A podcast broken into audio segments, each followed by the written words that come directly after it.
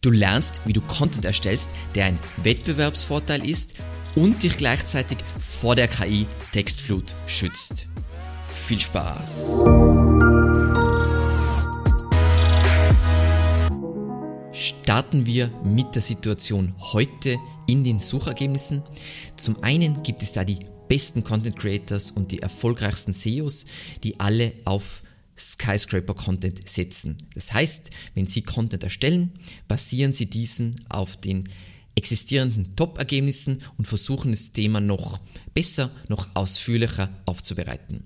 Und dann gibt es da den, den Großteil des Internet, Internets, das sind die Copycats oder die, die Durchschnitts- oder schlechten Content Creator, die nur auf Copycat-Content setzen. Das heißt, die lesen sich einen Beitrag durch und formulieren den dann um. Und diese Strategie kann aber auch funktionieren, wenn ich eine hohe Domain-Autorität habe. Dann kann ich bei einem kleinen Blog abschauen, das umformulieren und ranke trotzdem besser, weil ich einfach mehr Autorität genieße. 99% von Zeitungen machen nichts anderes. So. Bevor wir jetzt wirklich reinstarten, sollte man sich die Frage stellen, wieso sollte dich Information Gain überhaupt interessieren, beziehungsweise wieso solltest du überhaupt einzigartig hilfreich sein wollen? Weil du ja nicht nur bei Google und Bing Top-Platzierungen erreichen willst, prinzipiell willst du Besucher zu Kunden machen und dazu musst du einerseits hervorstechen, Vertrauen aufbauen und dich als Experte oder als Autorität positionieren. Und deswegen machst du ja idealerweise nicht nur, sagen wir mal, SEO und Content Marketing oder SEO-getriebenes Content Marketing, sondern arbeitest gleichzeitig an anderen Aspekten wie Nutzererfahrung, Conversion-Optimierung etc. Und was einfach dabei so wichtig ist und eigentlich der Hauptgrund, wieso du einzigartig hilfreich sein willst, ist, deine Marke schützt dich zum einen vor schlechten Zeiten und ist dein Wettbewerbsvorteil und zum anderen ist eine starke Marke die beste Conversion-Optimierung, die du jemals machen kannst. Du kannst keinen Hebel in Gang bringen, der für eine höhere Conversion Rate sorgt als eine starke Marke. Das ist ganz, ganz wichtig. Es, es geht immer nur um, alles andere ist prinzipiell flüchtig. Es geht immer nur um den verteidigbaren Wettbewerbsvorteil. Das ist wie große Unternehmen denken und viele Sachen kann man nicht auf kleine Unternehmen ähm, anwenden, aber diesen Punkt kann man extrem gut auf kleine Unternehmen anwenden. So. Was ist jetzt Information Gain? Jetzt, wo du weißt, dass du Information Gain willst, was ist Information Gain? Information Gain, übersetzt, ist einfach Erkenntnisgewinn. Das heißt einfach, ähm, dein Content enthält einzigartige Informationen oder einen einzigartigen Blickwinkel auf ein Thema, was letzten Endes auch wieder einzigartige Informationen sind. Und es gibt dazu ein Patent. Und da kommen wir jetzt zu, was ist der Information Gain Score? Und da gibt es, wir springen jetzt mal darüber, da gibt es dieses Patent von Google, ihr seht es eh, ist nicht ganz neu, ist mittlerweile auch schon wieder drei Jahre alt. Und zwar, da geht es um das Thema Information Gain und welche Rolle das potenziell in Zukunft oder welche Rolle Information Gain in der Zukunft haben könnte. Einfach in dem Kontext, dass es wird extrem viel Müll äh, publiziert, äh, KI-Texte skalieren Müll und ähm, je besser alle in Content werden, desto mehr werden die Top 10 alles gleiche Ergebnisse werden. Und das wird ja dazu führen, dass das Ganze keine Daseinsberechtigung mehr hat mit der Zeit. Also das ist natürlich für jetzt für einen bestimmten Typ von Keywords, aber Viele sind von diesem Typ. Und da hat sich Google schon überlegt, das verwenden sie jetzt noch nicht, das ist ganz wichtig. Ähm, sie haben sich überlegt, um SERPs nach Information Gain ranken zu können, muss Google ein Dokument danach bewerten können, wie viele Informationen es beinhaltet, inhaltet, die andere Dokumente zum selben Thema nicht enthalten. Und da gibt es eine Grafik, die ich gerne zeige, und zwar hier, ich will jetzt nicht durchbesprechen, die kann man sich jetzt, man kann jetzt pausieren und das sich in Ruhe durchdenken, aber das ist, um was es geht. Und kurz da ein Quote aus diesem Patent. Übersetzt, ein hoher Information Gain Score für ein bestimmtes Dokument deutet auf zusätzliche Informationen innerhalb dieses Dokuments hin, die über Informationen in anderen Dokumenten hinausgehen, die der User bereits betrachtet hat. Das heißt, ähm, sagen wir mal, wir haben 10 Ergebnisse und die sind alle Skyscraper-mäßig gemacht, dann werden die Ergebnisse relativ ähnlich sein ob, und ob ich Platz 3 drücke oder Platz 10 drücke oder Platz 1 drücke, klicke, ist komplett egal. Und das ist nicht so sinnvoll, vor allem langfristig gesehen. Aktuell im deutschsprachigen Raum gibt es zu sehr vielen Themen eh nicht, äh, äh, nicht genug Content, aber das ist auf jeden Fall ein Thema.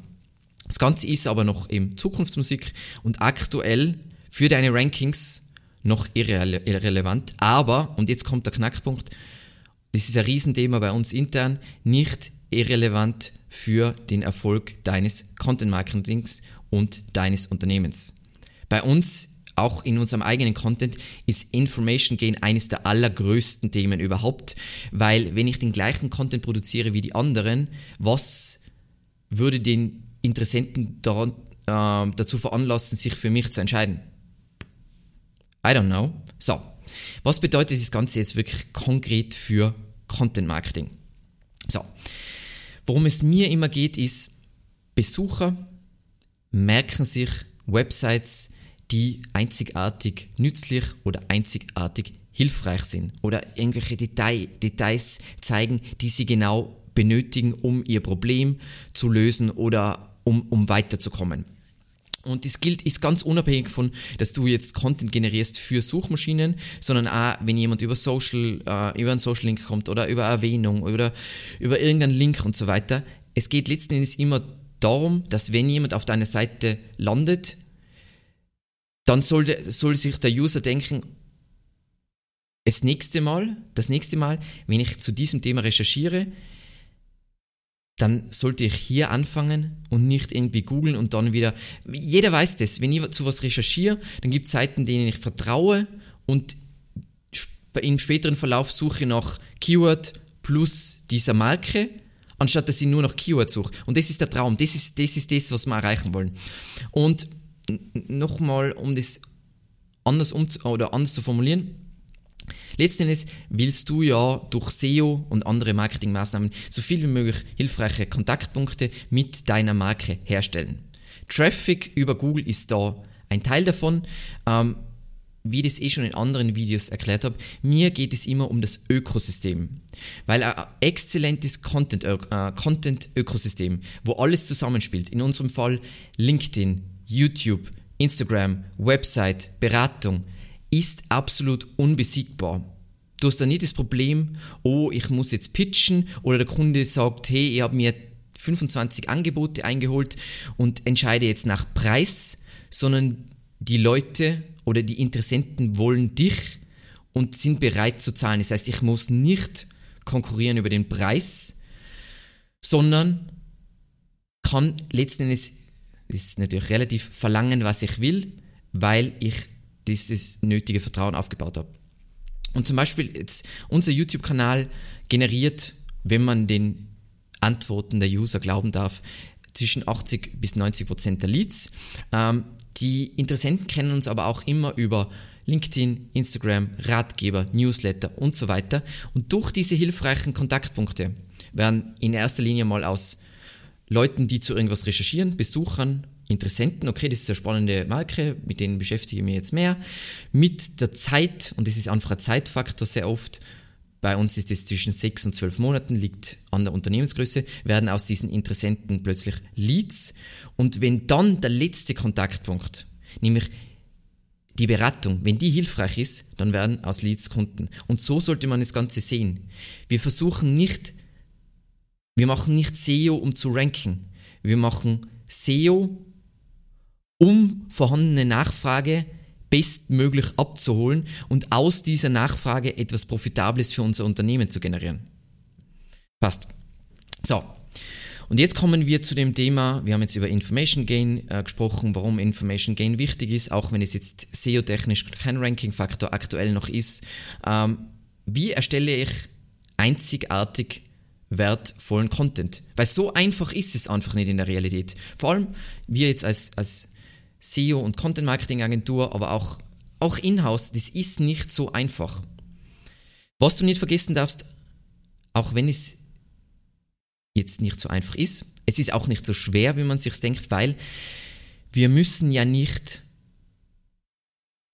einzigartig, einzigartig sein gibt es nur einmal auf der Welt, sondern wir müssen uns nur von den bereits sichtbaren oder rankenden Seiten abheben, hervorstechen, was auch immer. Und ich habe jetzt vier Vorschläge, wie man es machen kann, beziehungsweise die wir auch intern so verwenden. Nummer drei ist mein persönlicher Favorit. Nummer eins, erweitere deine Quellen. Und einerseits kann man es ganz einfach machen über online, man kann es offline machen, aber offline ist heutzutage macht es niemand. Online-Fachliteratur. Und da gibt es tolle Quellen, wo man zu sehr vielen Themen wertvolle Informationen finden kann. Wie beispielsweise Google Scholar, Google Books, academia.edu, da kannst du alles so äh, wissenschaftliche Berichte kostenlos dir anschauen und so weiter. Statista ist preisintensiv, wir verwenden es, ist unglaublich wertvoll hinsichtlich ähm, Daten und dann auch Diagramme, die man verwenden kann oder sowas wie Our World in Data. Wenn du jetzt natürlich eine spezifische Nische hast, musst du dir anschauen, ob du hier Informationen äh, findest, aber die sind mal so Denkanstöße, wo man Informationen findet, die man jetzt vielleicht nicht bei einer schnellen Google-Recherche findet und sich von den Top 10 abschreibt, sondern hier findet man wirklich Informationen, die die anderen wahrscheinlich niemals einfließen haben lassen. Dann, und das ist mega cool, verwende ich andere äh, die ganze Zeit, sind andere Formate und Sprachen. Das heißt, wenn du recherchierst, die meisten recherchieren einfach die Google-Suchergebnisse, Recherche fertig. Aber wenn du jetzt zum Beispiel dir Videos anschaust, Podcasts oder zum Beispiel dir die Suchergebnisse in anderen Sprachen, falls du andere Sprachen beherrschst, ansiehst, dann wirst du wieder auf ganz andere Informationen stoßen, die du dann wieder einfließen lassen kannst und wo du deinen Content außergewöhnlich machen kannst. Also in Deutschland im, im SEO gibt es einige wenige, die das machen. Die meisten machen es überhaupt nicht. Also ich würde mal sagen, in Deutschland der Olaf, der Olaf Kopp macht es, ähm, ich versuche das zu machen und dann gibt es schon relativ wenige. Das meiste ist generischer bliblablub. Ob du A oder B anklickst, ist vollkommen egal. Da ist nie irgendwas recherchiert worden, äh, tiefergehend und so weiter. Dann menschliche Quellen ist was, was wir immer brauchen, weil wir haben Kunden aus unglaublich hochkomplexen B2B-Branchen zum Beispiel. Beispielsweise, das heißt, man macht Interviews mit dem Fachbereich oder mit dem jeweiligen Experten oder man lässt sich sehr umfangreich briefen von diesen Experten. Idealerweise ist es eine Kombination aus beiden, weil dann kommt aus unserer Erfahrung das Beste heraus. Nummer zwei. Nimm eine andere Perspektive ein und decke Microintents ab. Und Microintents, das ist so ein Passwort, was ich nicht so gern mag. Das heißt einfach so Suchintentionen, die, es gibt eine Hauptsuchintention, aber da gibt es dann noch so kleine Fragen, die aber für den User wahnsinnig wichtig sind, dass die beantwortet werden. Und die einfache Frage, die wir uns hier stellen, ist, welche Aspekte dieses Bedürfnisses, also wenn jemand sucht, dieser Nachfrage, werden in der existierenden SERP nicht befriedigt. Und das kann ich einfach zu bestehenden Content hinzufügen. Ich mache das die ganze Zeit, zum Beispiel bei unserem Was ist SEO-Beitrag. Ähm, den kann man sich eigentlich als, als Besucher einmal im Monat ansehen, weil jeden Monat werde ich hier wieder Sachen ergänzen, Sachen anpassen und so weiter, weil sich Sachen ändern und ich immer mehr dazulerne durch die Fragen der Kunden. So. Welche Fragen werden nicht beantwortet? Und da gibt es drei Teilbereiche. Man kann sowas wie unerfüllte Absichten ansprechen, wie zum Beispiel mein spezieller Anwendungsfall ist hier nicht vertreten. Beispielsweise ich google nach Fenster klemmt. Dann kann es natürlich sein, dass in den SERPs aktuell alles generisch bei diesem Fenster, bei, bei allgemein Fenster ist es so und so. Und du könntest aber Content generieren, wo du aufs Allgemeine eingehst, aber auch auf spezifische Fensterbrands. Ist jetzt ein Beispiel, ähm, weil wir einen Fensterkunden haben. Dann fülle fehlende Informationen aus. Das ist ja ein sehr häufiger Fall, wo man sich denkt, okay, wieso ist jetzt, es ist seltsam, dass niemand über dieses Thema spricht. In unserem Bereich beispielsweise hat niemand Preise auf der Webseite.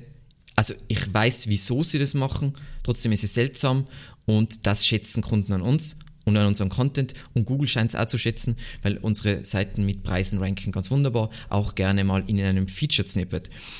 Oder ähm, was auch ist, ähm, SEO-Agenturen schreiben ganz gern über, was sie so anbieten, aber nicht, wie dann diese Leistung konkret aussieht. Und das ist auch wieder was. A, das wollen ja, niemand will in eine Blackbox investieren. Wenn ich eine Agentur engagiere, dann will ich wissen, was haben die für Prozesse, wie schaut das aus, wie kann ich mir das vorstellen, wie sind die Workflows. Wir sind hier 100% transparent.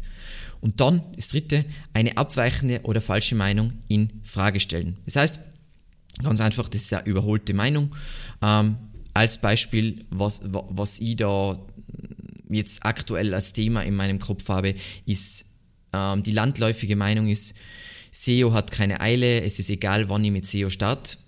Sehe ich zum Beispiel komplett anders, äh, nicht nur, weil ich eine SEO-Agentur habe, sondern auch ähm, SEO wird nur teurer. Die Lücke, der Abstand zur Konkurrenz wird immer größer. Ähm, dann muss man noch das stetige Wachstum der Konkurrenz betrachten. Wenn man schon, sagen wir mal, man hat fünf Jahre Lücke, dann muss man diese fünf Jahre aufholen und dann noch das Wachstum, was die Konkurrenz generiert in der Zeit, in der ich meine Aufholarbeit mache. Also, wann sollte man mit SEO starten? Am besten vor zehn Jahren. Zweitbeste ist heute. So, dann wo, wo kriegen wir jetzt andere Perspektiven und diese Micro-Intents her? Weil es ist Recherchearbeit. Und die einfachsten Quellen, die wir extrem oft verwenden, sind ähm, Nischenforen, ähm, sowas wie, wenn es jetzt generischer ist, sowas wie Quora, ähm, wenn es was technisch ist, Stack äh, Exchange oder Reddit. Reddit ist sowieso, ähm, also es ist ein Cesspool an, an Chaos, aber ähm, es gibt wirklich richtig gute, wertvolle Subreddits, wo du so schnell, so tief in die Materie, in der Materie einsteigen kannst. Richtig cool. So. Nummer drei, wie wir einzigartig hilfreiche Inhalte produzieren können. Baue einen Wettbewerbsvorteil. Und mit Wettbewerbsvorteil meine ich etwas, das entweder nicht nachzubauen ist, weil man die Informationen nicht hat, oder sehr schwer nachzubauen ist. Das heißt, das Einfachste ist natürlich, wenn du jetzt ein Experte für ein Thema bist, dann hast du einzigartige persönliche Erfahrungen, die keiner, kein anderer hat und auch ähm, Kundenbeispiele, die dir niemand nachbauen kann. Unglaublich gut, um Information Gain zu produzieren. Dann, was jeder machen kann, auch wenn er kein Experte ist, mache Umfragen entweder mit Kunden oder mit deinem Publikum bei Social Media oder was auch immer, Newsletter und so weiter, um, um Sachen aufzudecken. Und was ein Klassiker ist, habe ich glaube ich öfter in Videos gezeigt, ist hol dir Zitate von Kunden, machen wir ganz gern bei unserem Content oder von anderen Experten. Ähm, da muss man natürlich immer anschauen. Ähm, idealerweise hat man dann Experten, die dann nicht direkt mit dir konkurrieren, weil sonst ist es immer ein bisschen schwierig. Aber ich glaube, das äh, kann jeder nachvollziehen. Und aus meiner Sicht, diese baue einen Wettbewerbsvorteil. Das ist der ultimative Punkt, weil ähm, jeder andere Content wird einfach wieder nachgebaut werden und somit ist dieser Wettbewerbsvorteil weg. Aber wenn ich über firmeninterne Erfahrungen oder Datenberichte, über eigene Umfragen, ähm, Zitate und so weiter, zu, manche Sachen sind unmöglich kopierbar, andere Sachen sind sehr schwierig kopierbar und wir wissen ja, die wenigsten sind wirklich, denen ist bewusst, was gutes Content Marketing bedeutet und was das für unvorstellbarer Gamechanger sein kann. Also ich sage dazu nur Digital Ocean. So. Dann der letzte Punkt, wie wir Information Gain produzieren können. Nummer 4, baue auf dem Content von anderen auf. Und das ist ein schwieriger Punkt, der was zwar wahnsinnig lukrativ ist, aber es ist nicht immer so einfach zu machen und nicht auf jede Nische anwendbar ist. Und ich verwende jetzt mal das Beispiel von uns, weil ich dieses Beispiel am besten kenne. Ähm, wenn man ganz ehrlich ist, ähm, gibt es auf unserem YouTube-Kanal und auf unserer Webseite wenig echte Einsteigerinhalte aller Backlink Co. Wieso? Weil es Einsteigerinhalte, so super basic Zeug wie Sand am Meer gibt. Kennt jeder und die Leute, die das interessiert, sind auch seltenst unsere Kunden oder unsere Zielgruppe. Unsere Inhalte auch wenn wir manchmal sagen, hey, SEO für Anfänger, prinzipiell braucht der Anfänger äh, Begriffsdefinitionen, die es bei uns nicht gibt. Äh, unsere Inhalte richten sich eher an Menschen, die diese Begriffe schon mal kennen und Berührung mit SEO hatten und jetzt tatsächlich Strategie, Strategien entwickeln und diese umsetzen müssen. Das ist unsere Zielgruppe und Idealerweise hast du schon sowas wie, du hast mal einen SEO-Vortrag oder SEO-Schulung gehört, du hast mal was von Backlinko gelesen, du hast mal was von Neil Patel gelesen, dann du kannst zwar nichts, aber du hast, du hast ein un ungefähres Verständnis, was, was es mit SEO auf sich hat. Und dann schaust du dir unseren Content an und das sind dann auch die interessanten Leute für uns. Und so kannst du sogar auf Content von Konkurrenten von dir aufbauen. Wie gesagt, bei uns ist es jetzt nicht auf Basis von Konkurrenten, aber es gibt auch andere in deiner Nische, die Content generieren und du musst nicht alles machen. Du musst kein Glossar machen. Wright hat in unserer Nische ein fantastisches Glossar gebaut. Wozu sollten wir ein Glossar? Wir werden unser Glossar sterben lassen, weil es keinen Zweck erfüllt. Wir erfüllen den Zweck, wo wir gut sind. Und das ist auch für dein Content Marketing wahnsinnig wichtig. So. Das heißt, stell dir immer wieder die Frage, welche Daseinsberechtigung haben meine Inhalte? Jedes Mal, wenn ich etwas produziere, dann frage ich mich, macht das die Welt in irgendeiner, Welt, äh, in irgendeiner Weise besser? Und wenn es nur wieder eine Kopie bla bla bla ist, um irgendein Ranking zu generieren, das ist sowieso keine verteidigbare Platzierung und kein verteidigbarer Wettbewerbsvorteil. Das heißt, ist dieses Content Investment den Aufwand wert? Und jetzt bist du dran. Kennst du noch weitere wertvolle, leicht zugängliche Quellen, um Information Gain zu generieren? Und welche deutschsprachigen Foren verwendest du für die Recherche für deinen Content?